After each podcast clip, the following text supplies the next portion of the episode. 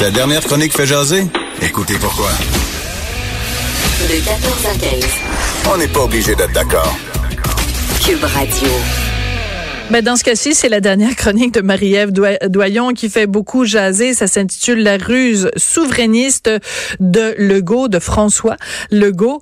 Et euh, en fait, pour résumer, en gros, euh, l'idée de, de Marie-Ève dans ce texte, c'est de dire, ben regardez, toutes les, décisions ou les gestes qui ont été posés par François Legault au cours des dernières semaines, on a quasiment l'impression que euh, il fait exprès pour soulever la colère ou obtenir un nom du fédéral, pour cacher dans le fond son agenda caché qui est de faire la souveraineté du Québec.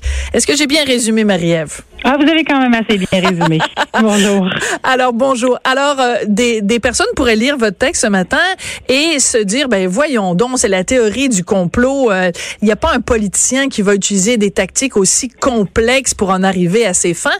Est-ce que c'est possible que tout simplement, François Legault euh, fait ses, ses politiques, pose les gestes qu'il pose et que, voyant que la réponse d'Ottawa, c'est toujours non.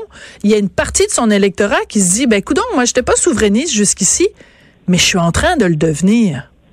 Ben c'est une possibilité. C'est une possibilité aussi que François Legault continue de porter les dossiers qui lui ont toujours été chers. Hein. François Legault, euh, du jour au lendemain, est devenu nationaliste, euh, mais il faut pas oublier que François Legault, ça a toujours été un souverainiste parmi les pressés. C'est celui-là même qui a écrit euh, le, le, budget de l'an 1 d'un Québec souverain. Alors passer d'un extrême comme celui-là à l'autre, évidemment, il y, a, il y a des balanciers un peu partout dans l'univers là, mais celui-là est assez extrême. Donc, est-ce que ces prises de position, ces politiques et ces idées euh, répondent bien à celles, aux besoins de l'électorat ou bien est-ce que c'est lui qui porte des dossiers qui lui sont chers? Puis il a, été élu légitimement et on, on, connaît François Legault et on connaît ses priorités. Maintenant, ce serait peut-être naïf de penser qu'il n'y a plus de petits fonds souverainistes en lui. Oui, mais en même temps, est-ce que ce serait pas naïf de penser que euh, François Legault se serait fait élire sous une bannière qui n'est pas souverainiste pour une fois au pouvoir dire ah ah ah se frotter les mains en disant je vous ai bien eu hein. Vous pensiez que j'avais mis mon option souverainiste en veilleuse. Ben non elle est toujours là. Et subrepticement je vais vous en passer une petite vite c'est pas un, peu naïf de penser ça euh, madame Doyon? Ben, je, moi je ne prétends pas non plus qu'il y a complot et que tout ça était écrit d'avance. Ce serait donner beaucoup euh, de, de préscience et de compétences euh, en matière machiavélique à toute l'équipe qui entoure François Legault. Hein. Il, n'est pas tout seul non plus. C'est pas le prince de Machiavel quand même. Non, c'est ça. Puis un, premier ministre n'est jamais seul à la table. Il y a toujours des conseillers qui l'entourent. François Legault est entouré de conseillers qui proviennent de, de toutes les allégeances politiques. Oui. Mais force est de constater que les points qu'il a jugés prioritaires, hein, parce qu'il y en a des dizaines de, dossiers qu'un mm-hmm. gouvernement peut décider de porter en priorité, mais ceux qu'il a choisi de porter en priorité et pour lesquels, en effet, il était très transparent lors de l'élection, ce sont des dossiers qui mènent vers des, euh, des heures avec Ottawa, c'en est certain. Oui, mais en même temps, euh, on sort de 15 ans moins euh, un, moins 18 mois, 15 ans de règne libéral, mhm. et c'est sûr que les libéraux, de toute façon, se seraient pas euh, euh, positionnés de cette façon-là en se mettant, en s'arc-boutant constamment contre Ottawa, parce que c'était pas leur euh, leur leur leur façon de faire.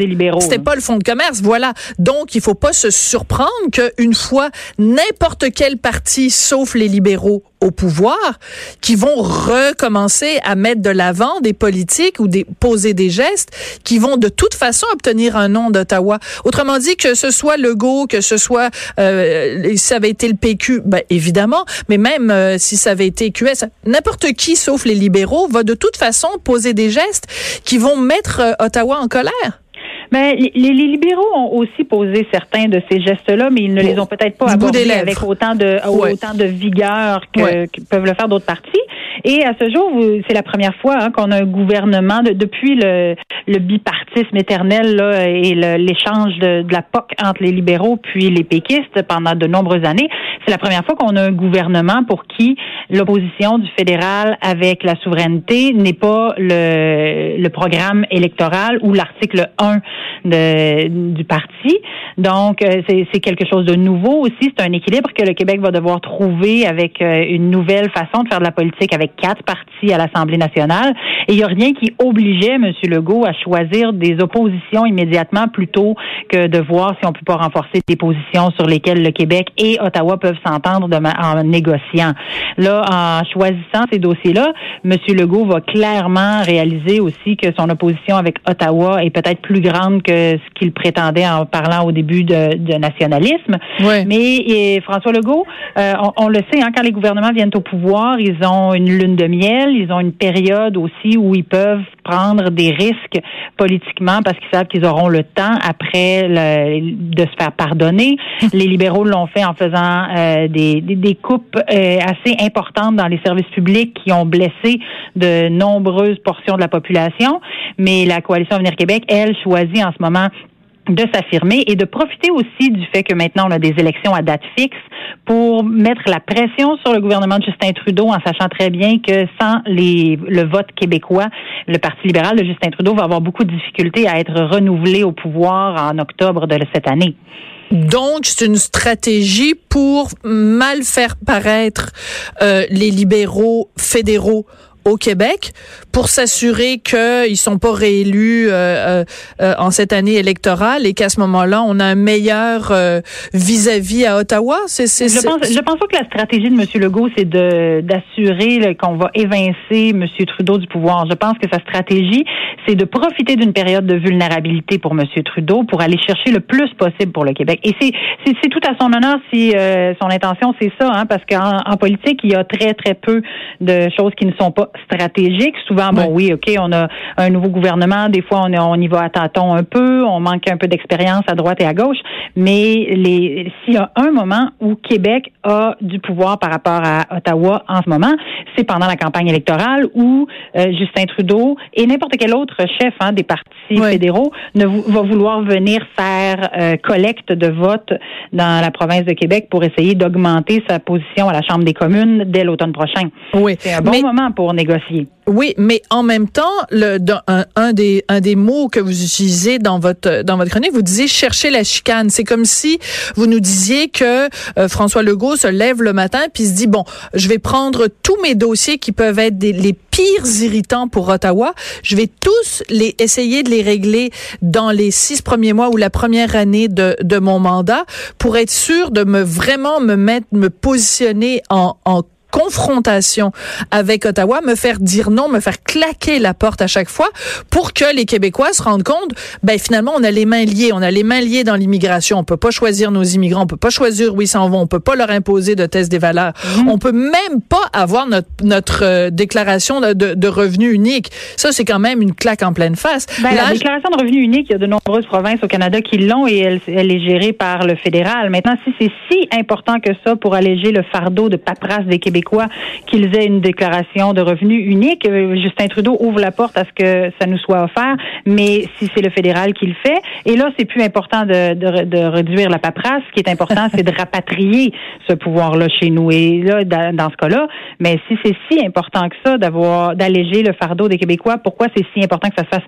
chez nous alors qu'on a une option qui nous est proposée? Dans ce cas-là, c'est François Legault qui devra répondre de son refus de, de retourner à Ottawa. Euh, là, ben, plusieurs provinces le font. Évidemment, le Québec est la seule euh, à vouloir aussi euh, une souveraineté telle qu'on le veut depuis plusieurs années dans, dans certaines portions de la population. Et euh, il y a tout un dossier. Est-ce que on choisit spécifiquement la chicane? Je n'en suis pas certaine, mais c'est bizarre hein, que tous les dossiers dont on veut traiter soient des dossiers qui nous opposent diamétralement à Ottawa. Mais, mais en tout cas, alors on, on va être d'accord de pas être d'accord. C'est-à-dire que vous vous dites, vous vous dites à la fin de votre chronique, bon, il a simplement changé de tactique, il n'a pas changé d'idée, il a juste changé de tactique.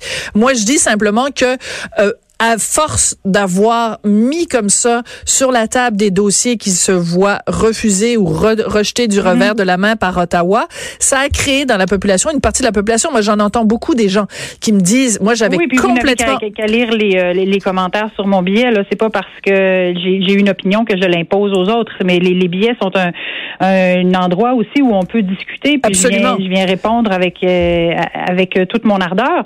Mais euh, vous avez pas tort en disant qu'il y a une portion portion de la population qui est convaincue qu'à force de se faire dire non par Ottawa, Mhm. euh, il y a un jour des options qu'il va falloir envisager. On les envisage de moins en moins. Euh, la, la souveraineté n'est plus une option qui semble être porteuse, mais euh, n'en reste pas moins qu'il y a de nombreuses personnes qui croient que la souveraineté pourrait être une option pour reprendre les pouvoirs et euh, avoir. je veux pas utiliser l'expression malheureuse Oui, des deux rapidement. mains sur le volant, Oui. mais quand même. Oui. Oui, vous nous rappelez des mauvais de souvenirs, là.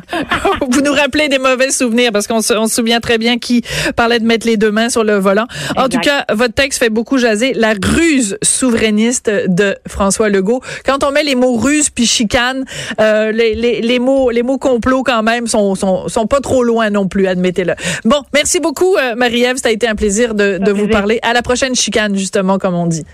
Après la pause, on va parler de cette euh, décision que, bon, honnêtement, ça fait longtemps que ça aurait dû être ça. Hey, il va y avoir deux récréations de 20 minutes. Oula, hallelujah! On en parle après la pause. De 14 à 15. On n'est pas obligé d'être d'accord.